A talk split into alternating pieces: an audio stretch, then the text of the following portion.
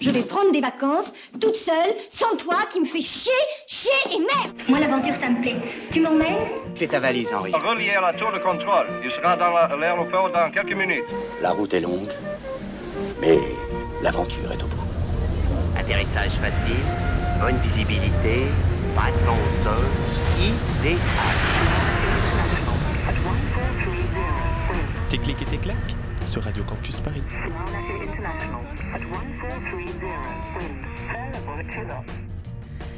Bienvenue dans Tes et tes l'émission de Radio Campus Paris qui vous emmène dans ses bagages. Rappelez-vous, l'aventure de Tes et tes a démarré à l'automne 2017. Je me souviens encore, je rentrais d'un périple d'un mois toute seule en Iran et j'avais une envie irrésistible de faire de la radio. Alors pourquoi tout simplement ne pas proposer une émission consacrée au voyage? Durant ces deux années, si vous vous souvenez bien, dans Tes clics et tes claques, on vous a fait découvrir l'Iran de Jeanne, la Colombie de Manon, le Kyrgyzstan de Marion, l'Éthiopie de Géraldine, la Bosnie de Romain, le Cap-Vert de Hugo, la Sibérie de Léo, le Népal de Camille, le Liban de Mathieu, le Honduras de Maria, l'Albanie de Jérôme, la Birmanie de Jules, la Mongolie d'Antoine et de Florian, l'Égypte de Justine, le Guatemala de Anne, le Mozambique d'Edmé, la Roumanie de Sarah, le Sri Lanka de Julia, le Bénin de Stan. Pour ce 20e et dernier épisode, je propose de revivre certains moments d'anthologie de Tes clics et tes claques, histoire de repartir en voyage, mais aussi de s'amuser avec plein de petites anecdotes. Alors on démarre ce best-of avec Manon qui nous explique ce qui l'a motivé à aller en Colombie. Vous allez voir, c'est assez stupéfiant. Euh, en fait, je t'avoue qu'on pensait à l'Amérique latine. Et euh, bon, à l'époque, euh, j'étais un peu dans la vague. Je regardais la série Narcos. Je lisais un livre de Roberto Saviano qui s'appelle Extra Pur sur le trafic de cocaïne. Les, les paysages. En fait, j'ai été un peu baigné ces quelques mois d'hiver dans, cette ambiance un peu sulfureuse. Et c'est vrai que la Colombie, c'est le pays un peu le plus attirant de l'Amérique latine parce que c'est, il y a quand même tout un imaginaire autour de, ce pays. C'est un pays assez mystérieux qui a été en guerre pendant plus de 50 ans. Donc j'avais vraiment envie de, voir par moi-même. Et, euh, et, puis euh, les paysages que je voyais dans les, séries télé et tout ça, ça m'a vraiment beaucoup donné envie. On a, on a été à Medellin. C'est difficile à prononcer en fait. C'est là-bas ils disent Medellin. En fait, c'est un petit mix entre Medellin et Medellin. si on veut être un peu hype. Ça fait aussi que c'est un pays qui bouge pas mal. Comme on dit euh, à Carthagène, todas las noches están de rumba. Et euh, c'est vrai que euh, du lundi au dimanche, on, on, peut trouver de quoi faire la fête sur la côte. Changement de décor, on prend à présent la direction de la Sibérie en compagnie de Léo. Et comme toujours dans tes clics et tes claques, on aime bien parler d'alcool. Tu bois de la vodka en mangeant là-bas, tu bois pas de la vodka après ou pour faire la fête, tu bois de la vodka euh, au quotidien. Et tu bois même de la vodka euh, quand tu vas sur le lac Baïkal pour faire une excursion d'une journée, on te conseille de prendre de la vodka parce que l'eau que tu peux transporter dans ta bouteille va geler. Et du coup la seule chose que tu pourras boire ce sera de la vodka. Et c'est toujours bon d'avoir un petit remontant dans des contextes pareils. Qu'est-ce que tu retiens, toi, du, du folklore russe ou même bourriate? Est-ce que tu as pu assister à des cérémonies traditionnelles, par exemple?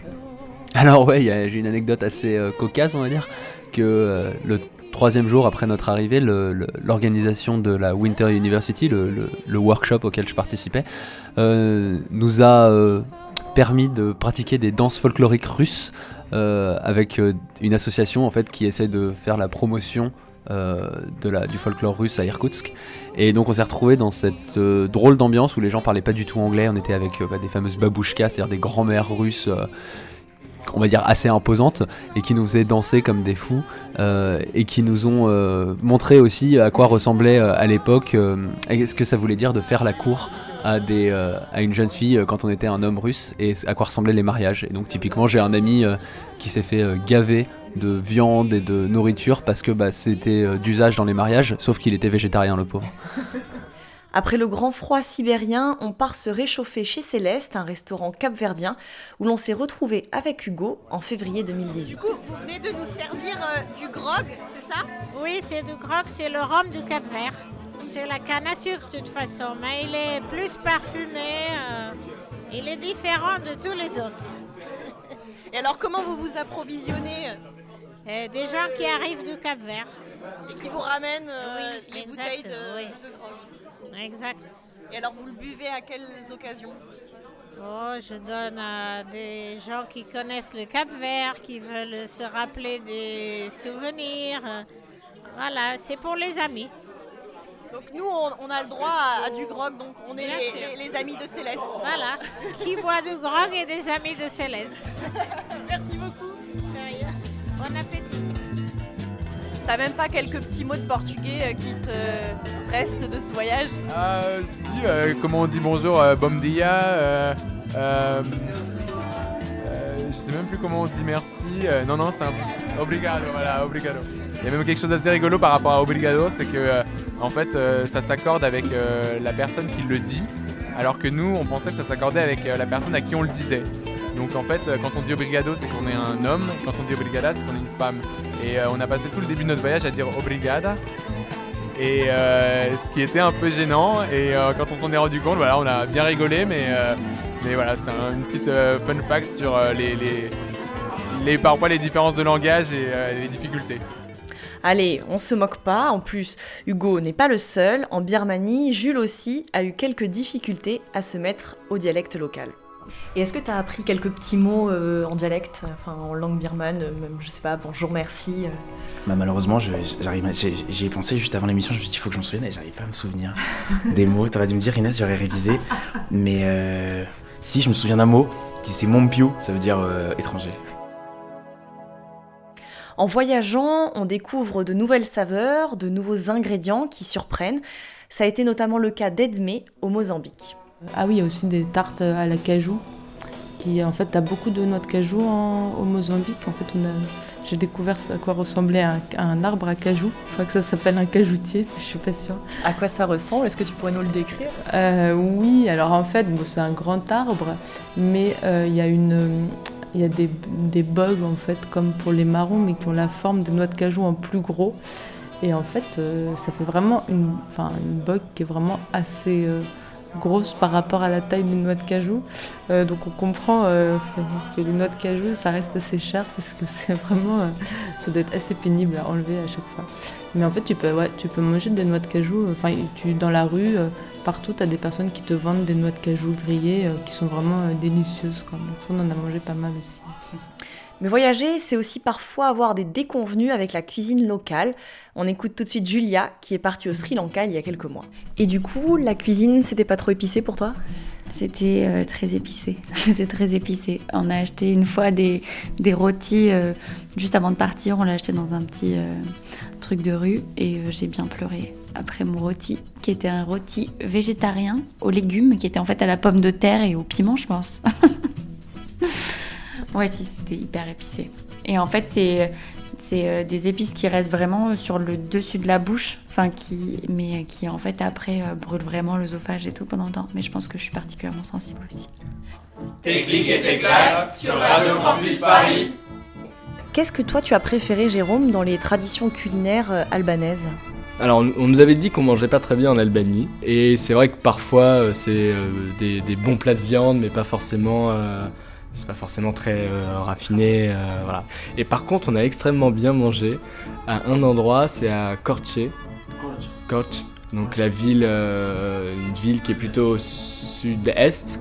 C'était extraordinaire comme restaurant, très raffiné avec des, viandes cuites, mais aussi plein d'accompagnements, des entrées, plein de sauces. Et, et je pense que c'est un pays qui a quand même une culture gastronomique incroyable, mais que euh, voilà, c'est difficile à trouver parce qu'à mon avis, c'est plutôt dans les repas familiaux qu'on fait ce genre de nourriture. Et quand on va manger à l'extérieur, c'est plutôt euh, de la nourriture type euh, viande grillée. Et en dessert, qu'est-ce qu'on trouve? Parce que c'est quand même un pays qui est sous l'influence, en tout cas culturelle, à la fois de la Turquie, de la Grèce, l'Italie. Enfin, c'est un mélange aussi, puis les Balkans, bien évidemment. Enfin, c'est un brassage aussi de plein de cultures euh, différentes et je suppose que ça se retrouve un petit peu dans, la cuisine. C'est vrai qu'il y, a des desserts que nous, euh, non sachant, on, considère euh, comme plutôt turcs, les baklava et choses comme ça. Donc la première fois qu'on a dit ça, on a dit non, non c'est pas turc, c'est pas du tout les baklava. Bon, ça ressemblait pas mal quand même. Et puis il y a des voyageurs comme Anne qui se retrouvent parfois pris au piège de certaines habitudes et autres coutumes. Voilà, ce qui est très important au Guatemala, c'est le café. Euh, il y a une grande culture du café et c'est vrai que moi qui ne, ne, bois pas de café, c'était un, un, petit sujet euh, à chaque fois que... Parce qu'on t'en propose à tour de bras, c'est ça? Ben c'est ça, voilà. Donc euh, quand on boit pas de café, alors ça va, il y, a, il y a quand même du thé, hein, les gens boivent du thé. Mais en tout cas, c'était c'était effectivement un gros sujet. Donc c'est le Guatemala est un gros pays exportateur de café et ils ont euh, du café voilà, qui est vraiment très très bon. Et au petit-déj, par exemple, qu'est-ce que tu manges? Le petit-déj euh, chapin, parce que donc, chapin c'est le mot guatémaltèque pour dire euh, guatémaltèque. donc le, le petit-déj chapin euh, typique, c'est euh, la plupart du temps salé, c'est sacré, euh, c'est le, plat le plus important de la journée. Donc les guatémaltèques mangent beaucoup au petit déjeuner. Pour la petite anecdote, les guatémaltèques en fait ont l'habitude et adorent se retrouver soit entre amis, soit en famille au moment du petit déjeuner.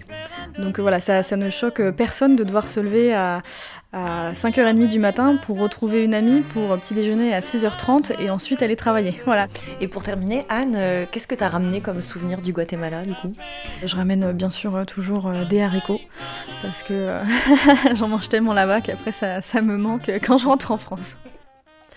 Pour terminer ce best-of, je voulais rendre un hommage à Antoine et à Florian de 12 Regards du Monde qui nous ont envoyé chaque mois une carte postale sonore lors de la première saison et puis que j'ai reçu l'hiver dernier pour nous parler de la Mongolie. Et donc du coup, on n'a pas d'intimité du tout quoi dans une yourte. Non, pas d'intimité du tout déjà et euh, bah oui, pas du tout d'intimité dans la yourte donc pour les parents, je sais pas comment est-ce qu'ils comment est-ce qu'ils font mais aussi pas d'intimité dans, dans, le reste de la yourte finalement parce que les paysages mongols c'est du plat mais du plat sur des euh, centaines de kilomètres. Enfin, ne serait-ce pour le toilette, par exemple, c'est un peu compliqué. Moi, j'avoue que ce que je retiendrai, euh, c'est plus un moment, parce que bon, pour l'anecdote, on était en, Mongolie pendant la Coupe du Monde. Dans le tour dans lequel on était, il y avait une guide, une euh, dame qui s'occupait de la cuisine et deux chauffeurs. Et tout doucement, ils se sont mis à apprendre euh, bah, l'équipe de France euh, qui l'a composée. Donc, ils étaient tous fans de Mbappé, de Griezmann et autres Lloris. Et euh, la toute dernière soirée qu'on a passée avec eux, en fait, ils sont venus euh, nous, dire merci pour le tour avec une bouteille de vodka locale.